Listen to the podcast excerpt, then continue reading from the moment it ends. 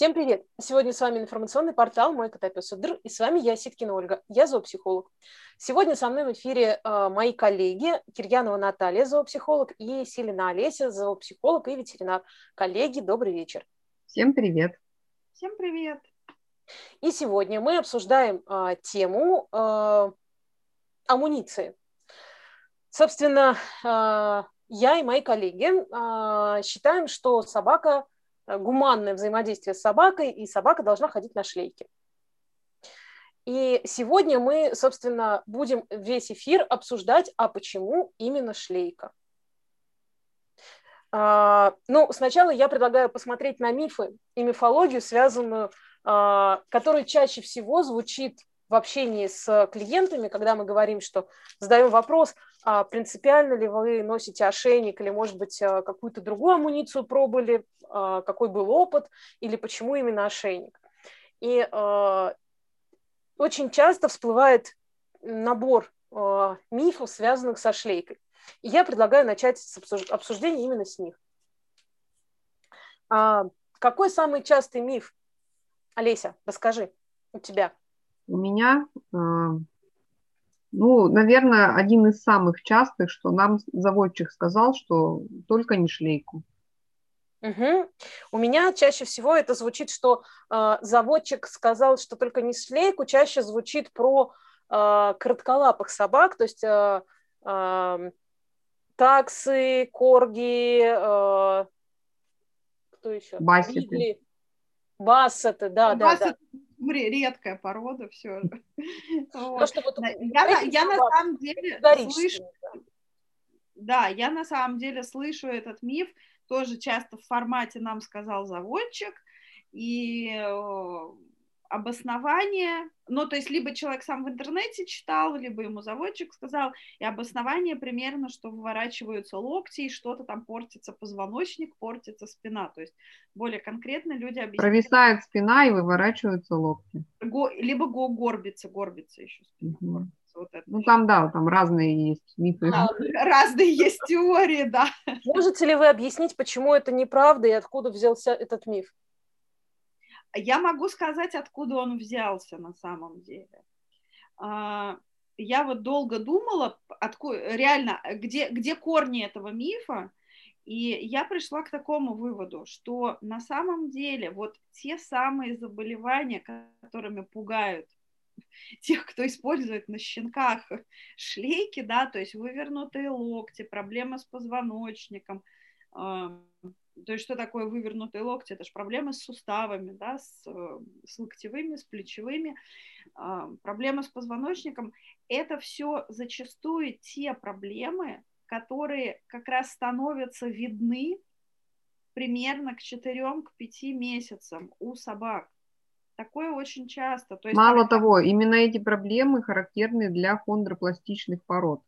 То есть породы хондропластики, у которых э, изменены суставы, строение сустава, его содержание. То есть а э, суставы, они же не только в лапах, как ни странно.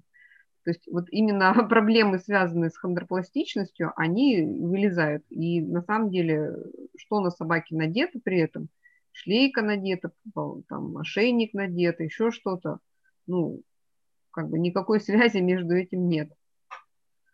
Да, но, но при этом, поскольку становятся видны эти проблемы по мере роста щенка, да, самое простое, что, э, что часто бывает, начинают обвинять амуницию.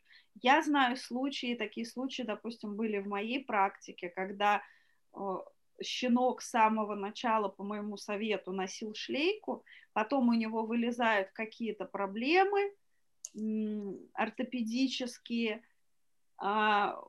люди, естественно, идут э, к ортопедам, обследуются, да, естественно, им ортопед подтверждает, что это что-то по, по линии щенков, то есть это проблема как больше разведения, э, разведения, да, это больше, может быть, генетические какие-то истоки, еще что-то, то есть это никак не связано с амуницией, даже ортопеды это подтверждают.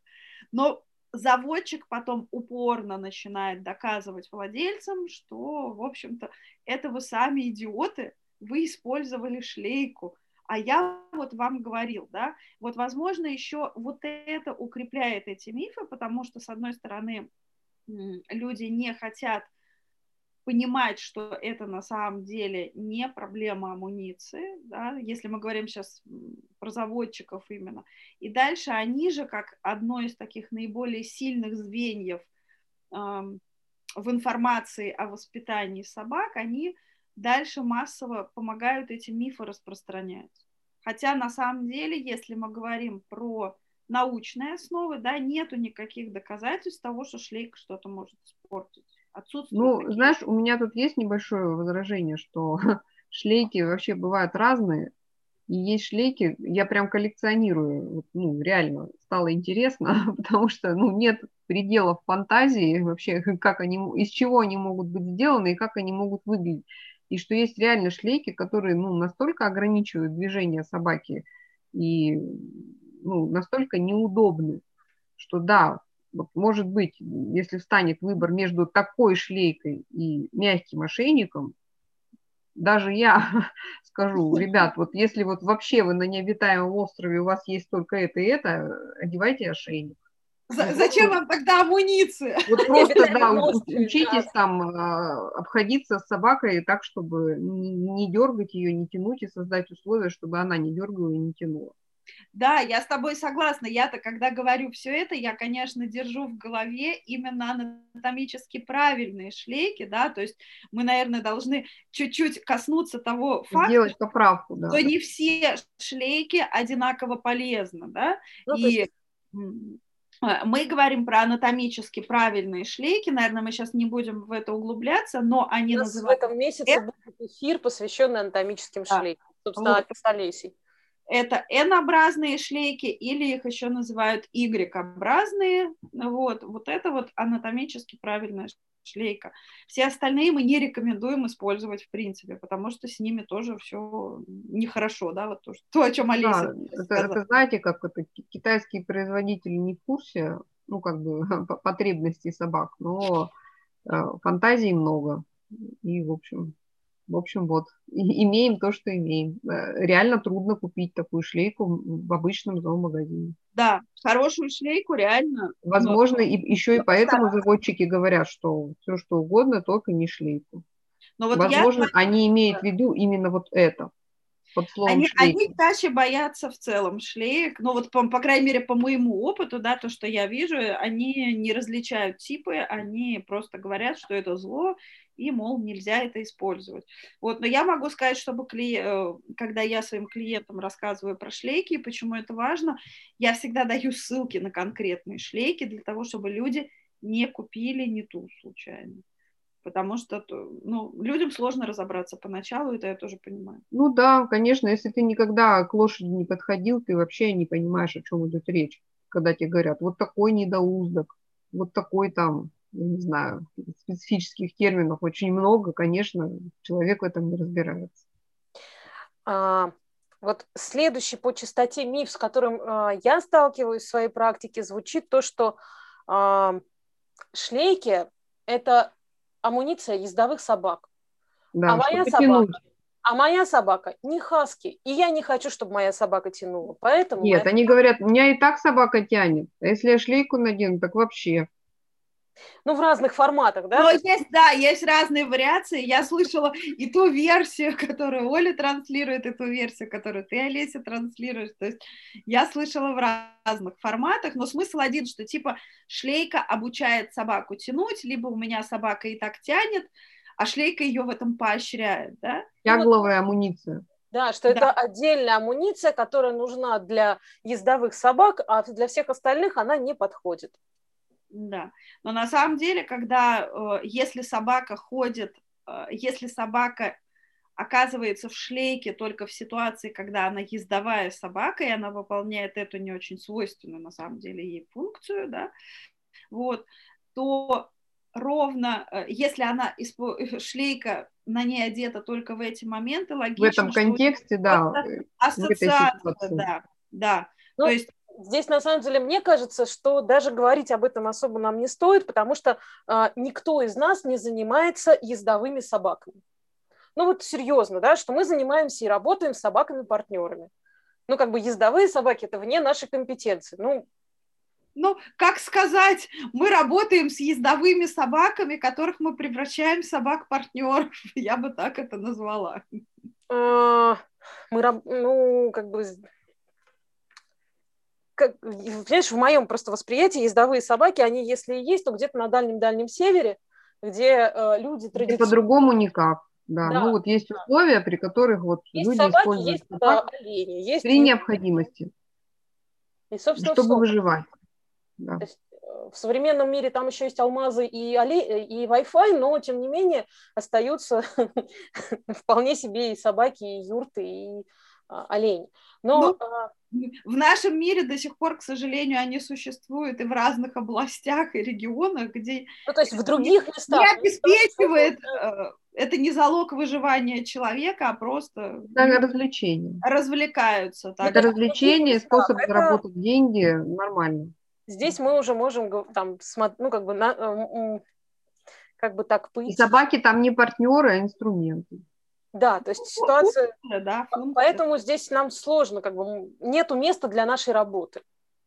Да, если человек не готов это поменять и увидеть. Да, соответственно, вопрос в том, что мы работаем с собаками, что для ездовых собак, э, они э, для ездовых собак используются специальная амуниция, которая внешне похожа на шлейку.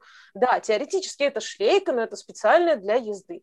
Шлейки, которые мы говорим э, гуманные относительно собак, выглядят совсем по-другому. У них совсем другая структура и назначение, и э, формулировка про учат тянуть, что э, любая собака может тянуть на любую амуницию. И любую собаку на любой амуниции можно учить не тянуть. И э, нет волшебства ни на шлейке, ни на ошейнике, ни на чем еще. Либо собака тянет, либо не тянет. На то есть множество причин. Ну вот я бы здесь добавила э, вот про тот аргумент, который Олеся сказала, да, точнее один, один из мифов такой, а, что я, у меня собака и так тянет, типа, куда ей шлейка, да, и вот здесь вот как раз, вот это я тоже здесь очень... Бывает магия, да. Здесь бывает чудесная совершенно магия, что э, в ситуации, когда собака сильно тянет, иногда достаточно всего-навсего надеть на нее шлейку, э, и, и правильно а... работать поводком, и тогда становится все хорошо. Да. да. Неожиданно собака перестает тянуть. Такая магия случается. Это, это одна сторона. Другая сторона, что действительно, поскольку ошейник это больно, то он сдерживает собаку, ну, до какого-то момента, да, она тянет не, не так сильно, но это же проблема не в амуниции, а проблема в состоянии собаки, и мы не можем тормозить собаку, причиняя ей боль. Ну, вот. И вот с этой точки зрения это тоже такой, в общем-то, миф, да, потому что мы все равно начинаем сначала с комфорта собаки, и это наша отправная точка. И дальше мы уже работаем э, с поведением, смотрим, какие сложности и, собственно, почему у собаки такая проблема, что она настолько тянет. Какие еще мифы? Ну вот я, кстати, вспомнила один э, интересный, интересную версию, что как аргумент, что э, шлейку очень трудно надевать, ну, что это больше усилий, чем э, требуется, чем ошейник. Ну, как бы вот собака ходит в ошейнике и ходит, и его даже можно типа не снимать, и все нормально. Ну, там, это часто встречается у крупных собак, что с них даже ничего не снимают. А шлейку каждый раз надо снимать одевать, снимать, одевать. Ну, как бы на это уходит время. Это усложняет все. Зачем так усложнять? Угу. А, собственно, зачем усложнять, мы обсудим чуть позже. У нас там, по-моему, 10 пунктов э, на тему того, зачем этим заниматься. А, какие еще... Я знаю мифологию, еще слышала мифологию по поводу щенков, что, а, опять же, про заводчиков, и что нельзя собакам до года или до 8, до 8 месяцев, разные варианты, до, до полутора лет, что типа после можно. Ну, там э, типа формируются суставы, формируются хрящи, формируются кости, и вот если до момента формирования э, носить шлейку, то что-то пойдет не так. А, а не так может пойти ровно то, с чего мы начинали как да. раз. Поэтому от греха подальше носите ошейник, да, э, такая, такую вот дают странную рекомендацию. Угу. А, шлейка портит шерсть. Да. да. Затирает, заминает. Э, Для выставочных на, собак это очень актуально.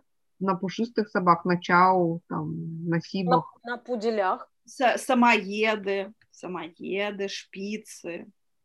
Ну да. Да, то есть на, на все... Э, и, в принципе, любая собака, которая выставочная, там э, как раз вот говорят еще про вот это. А, так что с шерстью-то? Все. Если это анатомически правильная шлейка, то с шерстью все окей будет. Да, то есть Uh, да, если шлейка плохо подобрана, если она натирает, если она упирается в подмышки, вот это вот очень часто с неправильными шлейками происходит. Uh, эти шлейки как раз uh, очень портят шерсть, ну, потому что они крайне некомфортно, да. Да, а если сама по себе шерсть э, не в очень хорошем состоянии, то есть э, за ней не ухаживают, э, ну, как бы, да, она легко сваливается туда, возможно. Есть еще аспект того, что э, для собак, ну, то есть все перечисленные собаки, ну, там, большая часть собак, которые мы перечислили, э, должны э, время от времени ходить на груминг, чтобы вычесывать подшерсток, чтобы убирать там, зависит от породы, ну, то есть там и длина бывает, какие-то вещи, что если регулярно ходить на груминг, то никаких проблем не будет. Это э, первое. И второе, что есть шлейки, опять же, с а, из стропы и все, а есть а, шлейки, которые массивные, с прошитыми участками, а, как называется, не резина, а Неоп- неопрен? Неопрена, да, с участками неопрена. Да, он, просто... мне кажется, это очень сваливает шерсть как раз, очень способствует ее сваливанию. Потому что там и площадь соприкосновения больше намного с телом собаки, то есть и, и сам неопрен, он, э, у него такая структура ткани, что он подцепляет эти шерстинки постоянно. Да, там, там, в принципе, чем больше площадь соприкосновения э, шлейки с шерстью, тем больше вероятность заминания вот этой шерсти. И То здесь есть, вот есть такие шлейки в виде маечек. Знаете, так розовенькие такие, голубенькие, красивенькие. Да, да, да, да. да. Типа, вот, ну, но это, это уже не шлейка, это как элемент одежды, на котором есть кольцо. Да, и, при этом она тоже анатомически неправильная, кстати. То есть, соответственно, здесь мы упираемся в то, что задача выбрать анатомически правильную шлейку. И это а... первое. И второе, просто э, регулярно смотреть и расчесывать собаку. Да, может с некоторыми собаками потребоваться чуть-чуть чаще расчесывать ее именно в местах прилегания шлейки. Но я знаю множество собак, которых водят на выставки и все прочее, и они ходят на шлейки, и у них все хорошо с шерстью. То есть это не аргумент. А, здесь на самом деле есть, мы, мы можем упереться еще в один, ну как бы посмотреть с другой стороны, что дальше мы обсудим, почему а, собственно, а, не ошейник, и что когда ошейник на собаке, у нее также будет сваливаться шерсть под ошейником. Но вопрос, что кроме сваленной э, шерсти будет еще достаточно много проблем, которые в итоге оказываются гораздо сложнее и дороже, чем просто чем там необходимость расчесывать шерсть чуть чаще. А, я хотела еще про один миф упомянуть, что это скорее миф уже для больше от специалистов, нежели чем от владельцев, что если у собаки есть какие-то проблемы с задними лапами, то ей обязательно нужно носить ошейник, а шлейку нельзя, потому что из-за ошейника баланс тела смещается вперед. Ну, то есть, как бы мысль такая, у собаки есть проблема с задними лапами, нужно баланс тела сместить на передние, чтобы задние поберечь, да. Вот. А, конечно, это очень странный аргумент, потому что чем больше мы нарушаем баланс собаки, и баланс тела и распределение нагрузки, в общем, тем в конечном счете мы больше вредим собаке. Мы не только ухудшаем состояние тех лап, с которыми уже есть проблемы с задними, но мы еще и начинаем создавать очень серьезные проблемы с передними лапами, с шейным отделом позвоночника, и в итоге шейный отдел влияет на, раб- на поясницу, да, а значит, на задние лапы. То есть вот есть еще такой миф, да, и это тоже очень странная на самом деле аргументация, потому что это скорее способ, как сделать собаке еще хуже, у которой и так уже есть проблемы. Угу. А, вот мне кажется, мы сейчас собрали все мифы, которые были, а, с которыми... Не, не все, не все, но много. А, Почему нет? Ну, то есть то, что чаще всего встречается. Если у вас есть еще что-то, чтобы вы хотели для тех, кто нас смотрит, слушает, и у вас есть что-то, что мы не обсудили, но вас что-то смущает, пишите, мы попробуем это обсудить или в каком-то следующем эфире поднять вопрос еще. Но, а, собственно, про мифы, это то, с чем мы сталкиваемся, да. А дальше мы можем сказать, что, знаете, такой вопрос. Знаете ли вы, наши уважаемые слушатели и зрители, что такое хлыстовая травма? Хлыстовая травма – это а, очень интересная штука, которая, когда я с ней познакомилась, это было совсем не весело, и когда мне рассказывали про нее, сказали, что это там, что это а, чуть ли не единственная травма, внесенная в список а, страховых случаев при автодорожных а, авариях, а, где результат может быть а, отнесен от момента аварии. То есть все, э, все, все остальные страховые случаи, они тут же, а вот с хлыстовой э, травмой там э, может быть до трех э, или до полугода разница с момента произошедшей аварии. То есть они принимают условно претензии э, да. через э, какой-то достаточно длительный промежуток времени угу. по ущербу по здоровью. Да, что такое хлыстовая травма? Это э, достаточно незначительная резкое движение, неестественное для шеи. Чаще всего она происходит, когда человек сидит в машине и а, либо сам врезается, либо ему в попу врезается, и происходит рез, э, резкий рывок вперед, и дальше за счет ремня отбрасывает назад.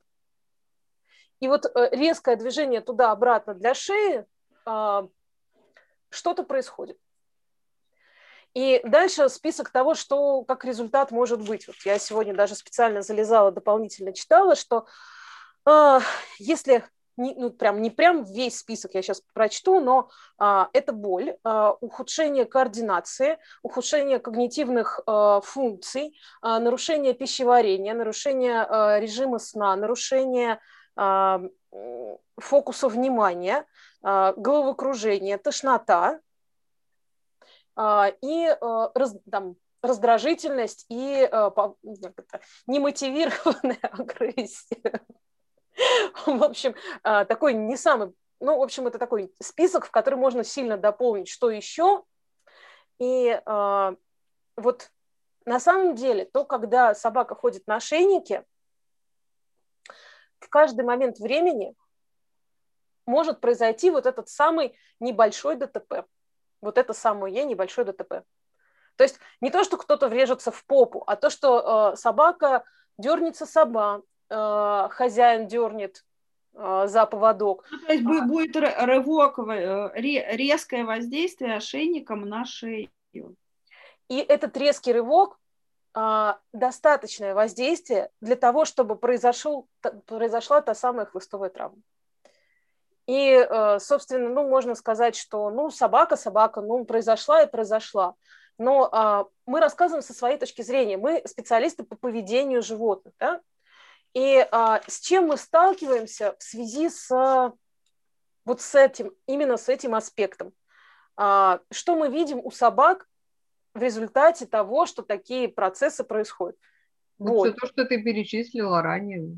Да, то есть все, что касается человека, и относительно а, собаки мы будем видеть боль, мы будем видеть страх, невозможность... Немотивированную агрессию. Немотивированную агрессию, снижение когнитивных функций, а, повышение возбудимости и а, резких реакций, которые как бы являются следствием предыдущего, в общем-то, в большой степени.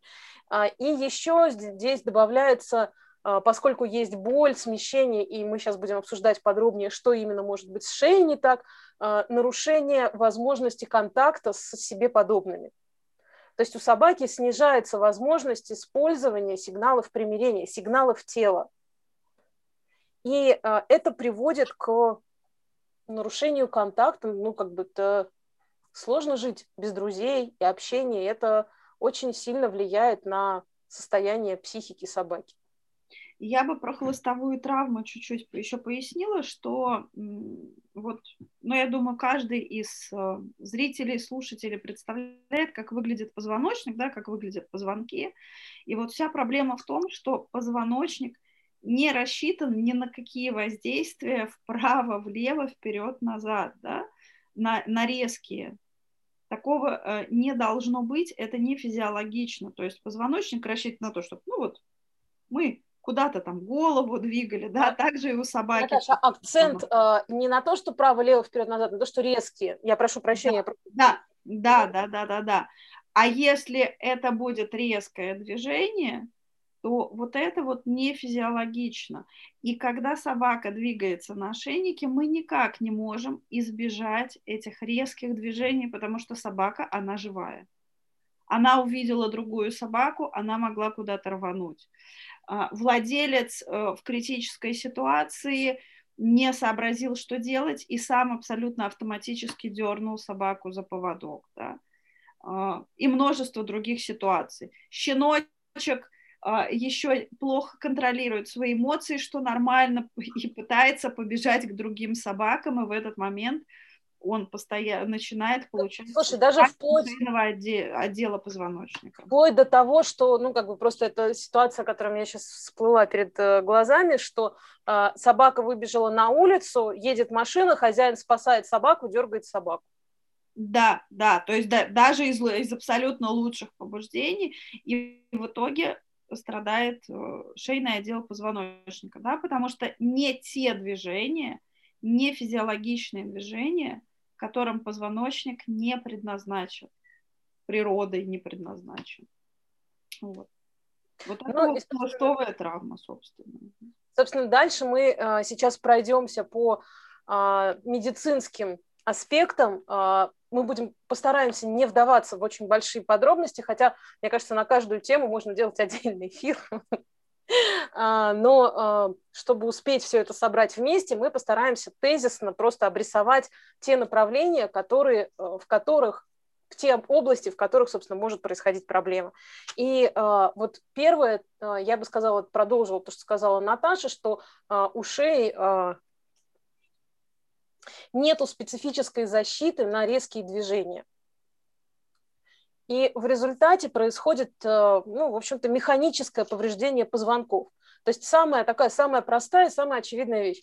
Повреждение позвонков, смещение позвонков, а, что приводит к а, межпозвонковым грыжам и э, остеоартрит и остеоартрозу в сначала одному, потом другому с возрастом. Но если это происходит регулярно, то это происходит достаточно быстро.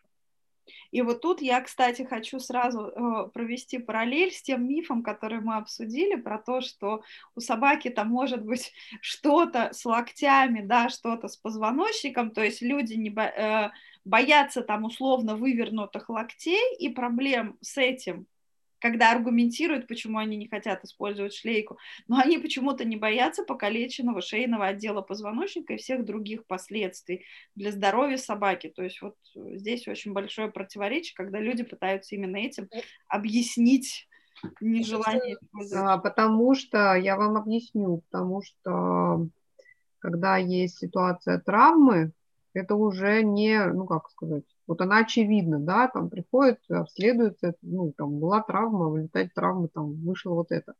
И это не, ну, как сказать, не, вин, не вина заводчика, заводчик здесь ни при чем. А вот если не было никакой травмы очевидной, выворачиваются локти или там еще что-то, то тогда да. Вот и все. На тему травм. Вот, Олесь, скажи... Заводчик списывает всю вину на шлейку. Олесь, вот э, как часто приходят с а, болями в шейном отделе, с повреждениями межпозвоночных дисков, с, с остеоартритом, с грыжами? Ну, а, у собак это называется, а, когда вот смещаются, да, вот эти позвонки относительно друг друга, даже не сами позвонки, а выходит вот э, то, что находится между дисками, пульпа, и зажимается. Ну, как бы, да, это грыжа. Вот, ну, по частоте обращений, то есть это самое частое место, которое оперируется у собак. Когда есть боль, когда есть неврология, когда вот есть вот эти симптомы, да, при которых а, показана операция. Насколько успешны эти операции? Они успешные, они освоены, а сейчас э, они рутинны достаточно, и, в общем-то, в любой маломальски оборудованной клинике. Но там проблема не в том, что операцию не проблема сделать, а проблема в том, что а, не гарантирует сама операция, что этого не повторится. То есть там нет гарантии, что если мы продолжим, скажем так, все в том же духе, действовать так же, как мы действовали раньше, что этого не повторится. Угу. Что это раз и навсегда операция. Потому что проблем... причина-то, которая вызвала эту проблему, она, в общем, не устранена, естественно. И а, такой вопрос по поводу возраста, что а, в моей, в моем понимании, в моей, в моей логике, это, само, а, это опасно для всех, для малышей э, такие рывки и повреждения могут быть э, более травматичны за счет мягкости тканей. Ну, с малышами такого не случается, то есть э, все-таки у них более подвижно это все. И, э, ну, как бы нет таких, таких травм, до операции там не доходит. А вот когда собака уже вырастает и набирает мышечную массу, вот этот каркас, вот тогда как раз все это и происходит. Угу. А, хорошо. А, ну, в смысле, плохо, но как... Спасибо. Речь о том, что вот отсутствие специфической защиты дает, кстати, на тему мифологии. Вот э, один из мифов, который с ошейником я часто встречаю, что у собак есть э, супер накачанная специальная шея и специальные мышцы, которые позволяют защищать. И э, Здесь у меня есть достаточно простой ответ. Хлыстовая травма может произойти у хрупкого юноши или девушки с тоненькой шеей, а может произойти у качка. Да, там не важно, накачанная, накачанная мышца. Ну, знаешь, а, мы, мы как бы увлеклись вот этим смещением позвонков, а на самом-то деле область давления ошейника, а, ну, чисто механическая, а, там же еще очень тонкая кожа, а под этой очень тонкой кожей Э, проходят сосуды головного мозга, нервы, да, которые туда идут, а, трахея. Ну вот а, дальше давай шаг за шагом, не спеши. Э, щитовидная железа. Ну, в общем, много всего, на что ошейник э, воздействует. Вот, собственно, И... Давай, есть, давай, даже если мы не говорим о хлыстовой травме, да, там, как о ситуации такой, катастрофе, то вот это постоянное давление, которое имеет место быть, и от которого собака никак не может избавиться, она не может это никак контролировать. Ну вот. И, собственно, дальше мы можем перечислить те органы, которые получают повреждения из-за могут получить повреждения из-за использования ошейников, рывков и давления. И а, а, ну, то есть я могу перечислить, если будут у вас желания дополнить или раскрыть, я попрошу вас дополнить или раскрыть, хорошо? А, в районе шеи проходят, э, находятся лимфатические узлы и лимфатические протоки, которые, собственно, ну, как достаточно мощные и сильные и находятся рядом с поверхностью. Раз. А, у щенков... Мы их можем прощупать, эти лимфоузлы. И у себя, собак. и у собак, даже. Собак, да. Да, да это, и в шее как раз тимус, важный орган э, иммунной системы собаки еще. И это самое актуальное как раз для щеночков, потому что тимус э, у щеночков, он активно работает и достаточно крупный, потом он становится меньше. Но вот э, тимус и щитовидка – это те органы, которые э, колоссально влияют на э, развитие всех внутренних процессов, систем здоровья собаки на всю жизнь, и которые являются теми местами, которые можно повредить чисто механически, потому что они не спрятаны, никак не спрятаны. И это как раз еще один из аспектов, как я объясняю своим клиентам, что а, шея – это тот, то место, которое не защищено, защищено дополнительно. А шлейка, она ложится на ребра.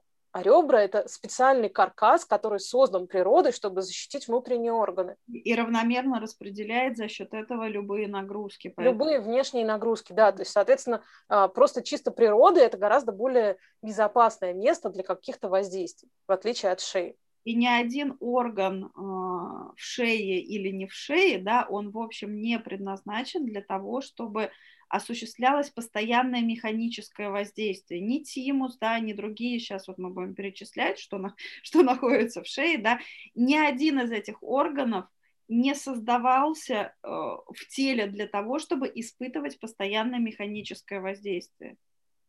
То есть это не норма. А, тимус, который отвечает за иммунитет у щенков и потом всю жизнь у взрослых собак, ну, как бы формирует иммунитет, который потом работает всю жизнь у собак. Следующее, э, щитовидная железа, которая тоже, э, ну, как бы, она находится в верхней части шеи, и вопрос того, что зависит от формы собаки, от размера собаки, ну, не всегда очевидно, что она может быть повреждена. Здесь зависит от породы, и, опять же, у щеночков, потому что оно все более компактно. Но а, повреждения щитовидки, они колоссально влияют на всю работу эндокринной системы, гормональной системы. И, в общем, не говоря про конкретные заболевания, если есть проблемы с щитовидкой, здоровье собаки очень сильно подрывается. Ну, по, по сути, э, те специалисты, кто работает со шлейками, да, они постоянно говорят о повышенной опасности гипотиреоза для собак, которые используют ошейники. Потому что часто ошейник же одевают вот именно вот так вот. И, вот, э, да, и получается, что э, щитовидка постоянно находится под вот этим механическим воздействием. Либо ошейник сползает вперед, да, то есть он может быть ниже, но в какие-то моменты выше. Достаточно даже этих разовых каких-то воздействий для того, чтобы начались проблемы со здоровьем. А, дальше а, есть а, вопрос того, что ошейник может, ну, как бы, если ошейник плотно сидит или ошейник тянут, могут быть пережимания и вообще давление на те токи, которые те, реки крови, которые текут в мозг. А реки крови несут, кроме самой крови, еще кислород, а это значит... Кислород, да, а собаки очень чувствительны к недостатку кислорода, гораздо более чувствительны, чем мы. И кислород дает возможность э, работать мозгу хорошо, а, адекватно, и то, как нам, собственно, хочется, чтобы с нами взаимодействовали, адекватно, быстро и четко. А если не хватает кислорода, то вся эта когнитивная прекрасная функция собаки начинает увядать, уменьшаться и становиться все хуже и хуже. И, в общем, а, разово это нехорошо раз. Если это постоянно, то это приводит к достаточно серьезным нарушениям именно ну, фун- функции мозга. Ну, это гипоксия такая постоянная получается в тот момент, когда собака тянет как раз. И э, плюс ко всему, э, по, э, вот, э, в связи с давлением достаточно часто встречаются проблемы с глазами у собак. То есть происходит, э, там есть список заболеваний, которые возникают, если я, если сейчас правильно скажу, глаукома, Олесь, нет? Да, да, это внутриглазное давление. За счет повышения внутриглазного давления зрение уходит, а, ну, как бы, а можно было надеть шлейку. Мне кажется, это дешевле. Ну, один из аспектов, что ветеринария стоит везде колоссальных денег, не говоря о том, что это негуманно. Ну, а, Следующий момент, который тоже связан с мозгом и гипоксией, это, э, опять же, чисто механическое повреждение, это трахея что собака дышит, и что э, в шее, кроме самого позвоночника, есть э, трахея, которая достаточно хрупкая сама по себе, есть косточка под, подъязычная, которая тоже хрупкая. А когда такие вещи ломаются, то есть, опять же, хуже дышится, хуже еда проходит. Не, ну, когда, когда ну, ломается, не, не дышится так. Да, если, если оно сломалось, то уже, в общем, это все совсем плохо. Ну, это совсем плохо. Речь о том, что давление просто ломается, оно... Ну, как... Вот, кстати, хороший вопрос. Алис, как часто ломается? Оно скорее деформируется, потому что если оно ломается, там уже, ну, как бы катастрофа, там уже речь о жизни и смерти. Это удушение уже, по сути, да. А деформация? Деформация, да, она имеет место быть, э, ну, чисто вот как это, физически, механически, э, собаке хуже дышится. Но хуже дышится, это опять же наступает гипоксия. Ну вот, э, когда мы говорим про трахею, вот то, что многие владельцы замечают, да, собака у них хрипит или кашляет, дышит с таким присвистом характерным, да, вот это вот принципе, а, вы можете себе ставить в этот момент галочку. Так, моя собака получила еще одно повреждение трахеи. То есть вот, вот в этот момент реально собака получает повреждение трахеи. Просто есть определенные породы, ну, там, собаки, у которых а, врожденное э, сужение трахеи, так называемый стридер. И если плюсом э, добавить еще ошейник, ну, как бы, тут совсем все будет нехорошо. Э, ну, часто это брахиоцефалы, то есть это те, у кого деформированы, ну, то есть очень коротко, короткий нос по сравнению с лобной вот этой частью. Вот. И ну, это связано именно со строением, с механическим. И ну, как бы хождение таких собак в ошейниках только усугубляет ситуацию. Ну и, и для других тоже, да. То есть Просто это... я, я это знаю не понаслышке, у меня у самой э, была такая собака с рожденным фридером. Ну, как бы вот э, я не представляю себе, как, как бы он жил в ошейнике. Хуже? Гораздо. А, то, что еще а, повреждается при использовании ошейника, но то, что реже описывается и говорится, это блуждающий нерв. И вообще э, нервы, которые здесь две части есть, то есть одна часть это блуждающий нерв, и вторая это вообще нервные окончания, которые выходят из позвоночника. То есть они выходят на протяжении всего позвоночника, они есть везде, в каждой точке. И э, в шее в том числе. И э, при нарушении вот ну, как при травма, травматизации нервов, ну, то есть мы получаем неврологические нарушения, нарушения, которые ведут к вполне себе конкретным конкретному списку проблем.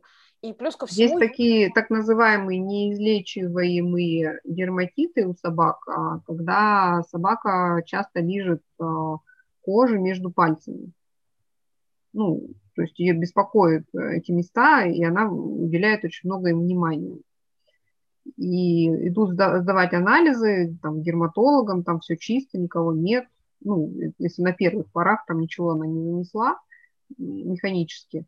Вот. И это связано как раз с нарушением вот тех самых нервных окончаний, которые идут из э, позвоночника, в том числе и нервируя передние лапы. И когда все это дело болит, собаку это беспокоит, она может очень часто их разлизывать и ну, как бы, причинять себе вред. Угу. А, а про блуждающий нерв а, это такая прекрасная штука, которая отвечает а, за огромную часть работы нашего организма. Это штука, которая отвечает за работу нашей парасимпатики. Парасимпатика – это все внутренние органы, это пищеварение, это сон, это регуляция режима. И при повреждении блуждающего нерва мы получаем проблемы с пищеварением, например, или нарушение режима сна. А, и кажется, какая связь? Как, как собака, собака становится очень возбудимой, да, и не может успокоиться. То есть как, какая связь, что собака там как-то начала переваривать а, пищу или как часто она какает? А оказывается, что связь с тем, что собака на ошейнике. А, и а, ну, вот в данной ситуации здесь в общем-то, опять же, неврологические нарушения будут достаточно, ну, как неочевидны, то есть э, как э, собака ходит в туалет, как насколько собака возбуждается быстро, э, собака вылизывает передние, передние или задние, Олесь? Передние, передние. Передние лапы, то есть весь этот список, он вообще ну, как бы совсем не связан с ошейником вроде как. И это самое сложное в, в этой Есть ситуации. еще одна вещь, которая, казалось бы, никак не связана, если мы понаблюдаем, то мы увидим – маленькие собачки, особенно к этому склонны, за счет того, что баланс тела смещен вперед, они все, ну, как бы тянут, еще если рулетка, ну, то это вообще прям комбо такое. И у них получается очень перекачанные передние мышцы, передние мышцы грудной клетки э, на лапах, и совершенно никак не задействуются задние лапы. То есть многие собаки вообще не в курсе, что у них там они есть и они э, фактически ходят на двух передних лапах. И это видно, когда вот э, кобели, да, они поднимают лапку, и у них так вот этот баланс смещен, что они ну, встают на вот эти передние лапы, идут на передних лапах и как бы метят. И ну, есть множество вот таких видео, таких, ну, типа смешных а, в интернете, что вот смотрите, какой у нас цирк. Ну, ну как бы собака это делает. А это вообще не смешно ни разу, потому что это, опять же, речь о, об этом балансе, да, нарушенном. И к чему это приводит? А приводит к тому, что если такая собака вдруг резко прыгнет с дивана, с кресла, на диван, на кресло, а там на задних лапах нет мышц, которые бы держали коленную чашку. И что у нас получается? У нас получается вот та самая травма там, которая часто, да, вот у маленьких собак, которые мы приходим э, к ортопедам, и потом нас оперируют, то есть либо это пателла, либо это разрыв, да, крестообразной связки. То есть нет мышц, которые бы держали это все. Их просто там нет. А, а какая связь между ошейником и шлейкой? И э, на тему мышц, э, и э, мы говорили про внутренние органы шеи, есть еще а, вопрос того, что если все время есть напряжение мышечное в области шеи, а оно не может не быть, если есть все время какие-то а, механическое давление и резкие рывки, и неожиданные какие-то воздействия, а, то это приводит к ну, мышечным зажимам. Как выглядит, что такое мышечный зажим? Что это не какая-то абстрактная штука, а то, что в конкретно данной области постоянно мышцы напряжены. Если мышцы постоянно напряжены, у нее идет сильно хуже а, проходит кровь, значит, сильно меньше кислород. И постепенно они начинают, а, вместо того, чтобы дышать и как-то двигаться, они начинают э, уплотняться, слепаться. Они перестают быть эластичными, да, и превращаются в такие комки. И в этих комках э, ну, то есть, во-первых, это уменьшение пластичности, во-вторых, а, это нарушение вообще координации этой области тела, и часто это вообще ведет к э, болям в этих областях таких хроническим, постоянным именно мышечным болям. То есть э, э, собака при этом хуже вертит головой, ей сложнее наклонять, поднимать голову, ей сложнее показывать сигналы примирения, и как ухудшается э, области обзора, и при этом постоянно испытывает боль. Но, собственно, про боль можно сказать почти в каждом пункте, который мы перечисляли. Мы просто ну, как, не озвучивали это, но а, в каждом... И тут мы переходим как раз к нашей немотивированной, в кавычках, агрессии, которая мотивирована болью, которая мотивирована невозможностью ну, нормальной коммуникации, которая мотивирована тревожностью очень высокой, да, что дисбалансом тела, то есть смещением тела вперед и сразу более агрессивной позой для других собак что приводит к нарушению контакта. То есть мало того, что все болит, и реакции становятся от этого более резкими и раздражительными, так еще и другая собака изначально на тебя смотрит и видит, что, ты, что у тебя грудь накачана и вообще колесом. А, и сразу уже ощущение, что ты начинаешь э, сходу как-то бычить, а не общаться. Ну, вот у меня, кстати, по поводу ошейника иногда есть ощущение, вот я смотрю на собак, с которыми работаю, и просто на улицах, у меня возникает иногда ощущение, что собаки начинают тянуть, потому что им кажется, что если они обгонят ошейник, они избавятся. Они от избавятся от этой боли, которая у них есть, и они пытаются быстрее, еще быстрее двигаться, да, то есть у них цель как бы... Убежать. Ну, вполне логичная, да, э, э, быть первым, чтобы не ошейник был первым, а они были первыми, да, этим самым его ослабить. Но понятное дело, что, к сожалению, это утопия, да, это невозможно. Вот. А владельцы получают очень много проблем и, в общем-то, недоумевают, да, почему эти проблемы вообще есть. Знаете, я еще вспомнила один э, частый аргумент, что у меня собака не тянет, и вообще она уже не молодая, или идеально воспитанная, поэтому какой смысл? Поэтому ей шлейка не нужна, ей на ошейнике окей, да. И к этому еще, знаешь, есть какой аргумент, я иногда слышу, типа, а мы на поводке практически не ходим, мы доходим до парка, и там она без поводка гуляет. Вот скажите мне, что вы говорите таким клиентам? Я объясняю, что, э, ну, как минимум в жизни может произойти все, что угодно. Ну, то есть это по поводу того, что, типа, мы не ходим вообще, да, нашей Э, на поводке, и я сразу отпускаю.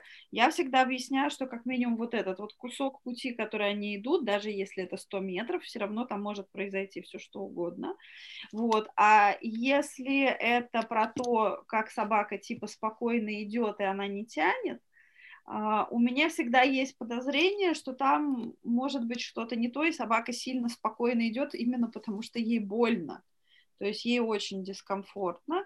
И если это клиент, с которым я встречаюсь очно, я делаю просто, я одеваю на собаку свою шлейку, и мы разбираем, как меняется поведение собаки на нормальной амуниции.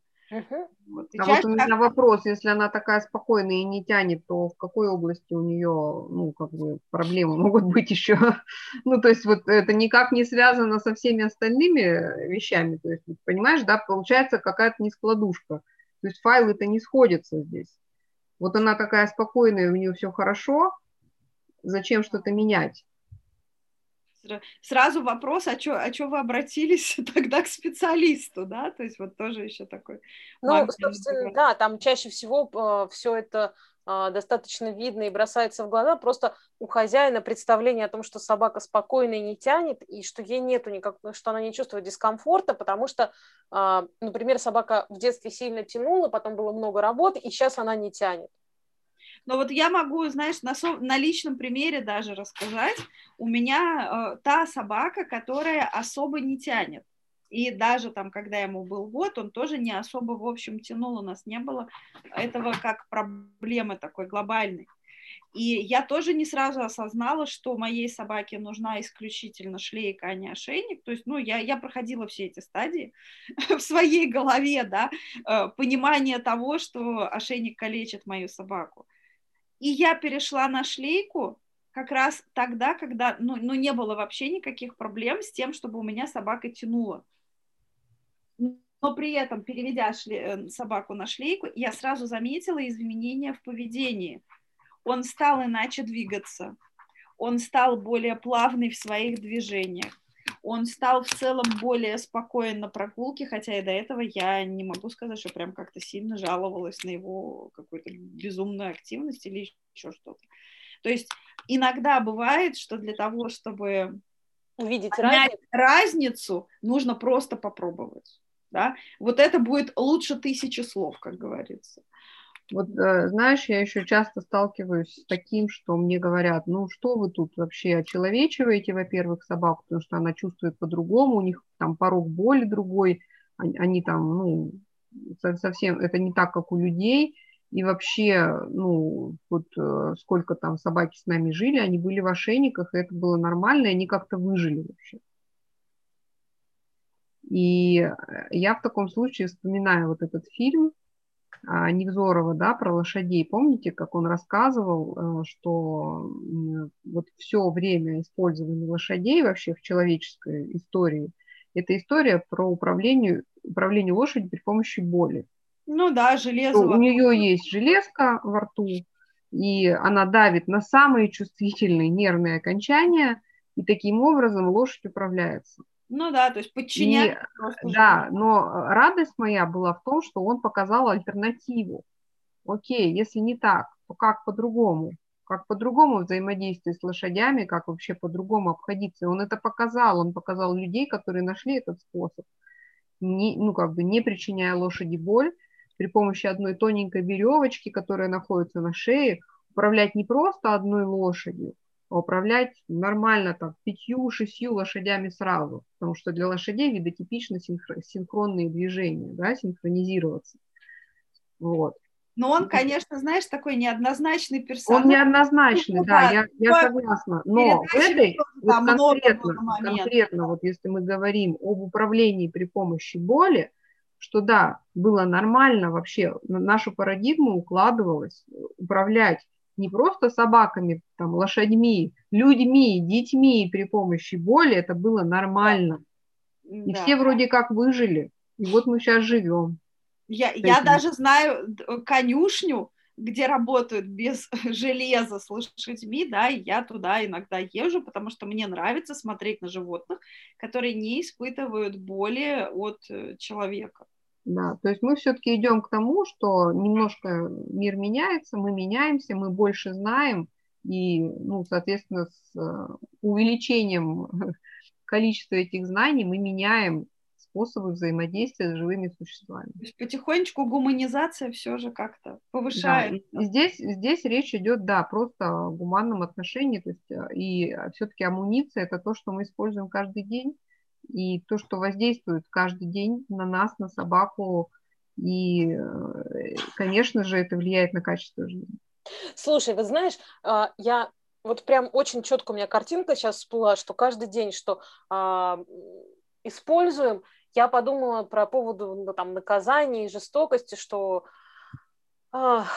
человек, которого а, ну, часто, встреч... часто в общении всплывает, что меня никогда не наказывали, меня никогда не били. Mm-hmm. вот формулировка «меня никогда не били» обычно оказывается, что один или два раза, но били. И били так, что человек навсегда запомнил эту историю. Но и больше вот, его не били, да, вообще, в принципе. Его... Говоря вот в своей работе с э, клиентами, с людьми, когда я работаю с их э, э, внутренним миром, вот одного раза достаточно, чтобы на всю жизнь искалечить э, и изменить поведение. Есть прекрасная книжка, которую мы недавно обсуждали в нашем читальном круге «Тело помнит все», что э, это не просто слова, что травма и что-то еще там происходит. Происходят очень четкие физиологические процессы изменения работы мозга. И одного раза достаточно. Поэтому гораздо проще надеть шлейку и посмотреть, что будет, чтобы не создавалось даже одного этого случайного раза. Потому что это может произойти этот один раз, может произойти из-за собак, людей, машин, все что угодно может быть. Ну да, я вспомнила сразу эту историю с лифтом, помнишь? страшная история, ну, которая, к сожалению... Когда лифт открылся, а собака либо снаружи, либо наоборот внутри. Да, и в той истории с лифтом, которую знаю я, э, собака была в шлейке. И это ее спасло. И это ее спасло. Да, да. Поэтому мы, мы не знаем, когда с нами, с нашей собакой, с нами может случиться да. эта история с лифтом. Никто это не предусматривает и не планирует. То есть э, я, я поясню, вдруг мало ли кто-то не знает, да, периодически случаются несчастные какие-то случаются случаи, да, несчастные случаи, а, когда э, человек, допустим, зашел в лифт, двери закрылись, а собака по каким-то причинам осталась снаружи, а лифт поехал, либо наоборот, лифт поехал вместе с собакой, а человек остался снаружи. И вот здесь вот, естественно, там поводок натягивается и все прочее. И очень важно, что если собака в этот момент в шлейке, у нее есть шанс спастись. Да? Ну, скажем так, шансы на выживание существенно повышаются. Если собака находится в ошейнике, то шансов, шансов нет. Да, ну разве что человек очень быстро сообразит и нажмет там на кнопку экстренной остановки лифта или еще что-то. Вот. А, да, собака может там с моста прыгнуть, не дай бог, зачем-нибудь, да, еще, еще какие-то ситуации. То есть мы никогда не знаем, что может произойти. И вот эм, в том числе с расчетом на это стоит использовать шлейку. И я могу сказать еще одну вещь, что владельцы перевозбужденных собак, у которых много активности на прогулке, да, много перевозбуждения на прогулке, вот если они используют ошейник, то, конечно же, они только подогревают вот это перевозбуждение, потому что вот те нервные окончания, про которые Ольга говорила до этого, да, вот механическое воздействие на эти нервные окончания уже вызывает выброс адреналина у собаки а значит, она от этого начинает двигаться еще больше, еще больше двигается, еще больше тянет, да, еще больше выброс адреналина. Ну, как мы говорили, в попытке избавиться от ну, там, там даже не, не попытка избавиться, может быть, там просто уже... Ну, есть, на самом деле, мне кажется, что а, есть еще какие-то штуки, которые мы не обсудили. Вот ты сейчас сказала про адреналин, мы забыли про это сказать. Да. Я понимаю, что мы забыли сказать про а, рефлекс а, противодействия, что у животных есть рефлекс, что там двигаться в обратную сторону, чтобы спастись. Там, яркий пример с оленями, которые, как бы застревая рогами, они продолжают тянуть, чтобы выбраться. И здесь примерно та же история, что если что-то останавливает, собака начинает тянуть еще больше. И э, на самом деле еще, я думаю, много нюансов, которые мы могли бы вспомнить. Мы назвали самые острые, самые часто встречающиеся, которые встречаются и в нашей практике, и в ветеринарной практике, и про которые э, имеет смысл знать и иметь в виду. А. Поэтому мы, в общем, говорим, что единственная подходящая амуниция для собаки – это анатомически правильная шлейка. И других вариантов и компромиссов здесь, в общем, быть не может. Спасибо вам большое, мои коллеги. А, спасибо тем, кто нас смотрел и слушал. Если у вас есть еще какие-то истории, которые мы не рассказали, или какие-то а, какие-то мифы или какие-то а, возражения, вы можете попробовать, вы можете написать, а мы попробуем на них ответить. Может быть, в какой-то момент наберется еще на один эфир. Да, может быть, наша коллекция мифов пополнится. Да, нам много расскажут еще нового. И э, на этом э, мы заканчиваем эфир. Мы желаем всем э, собак, собак, мы желаем всем собак в шлейках и всем собаках хозяев, которые решат, э, что шлейка – это э, лучший вариант. Вот. И всем хорошего вечера и до новых эфиров. Всем пока. Всем пока. Пока-пока.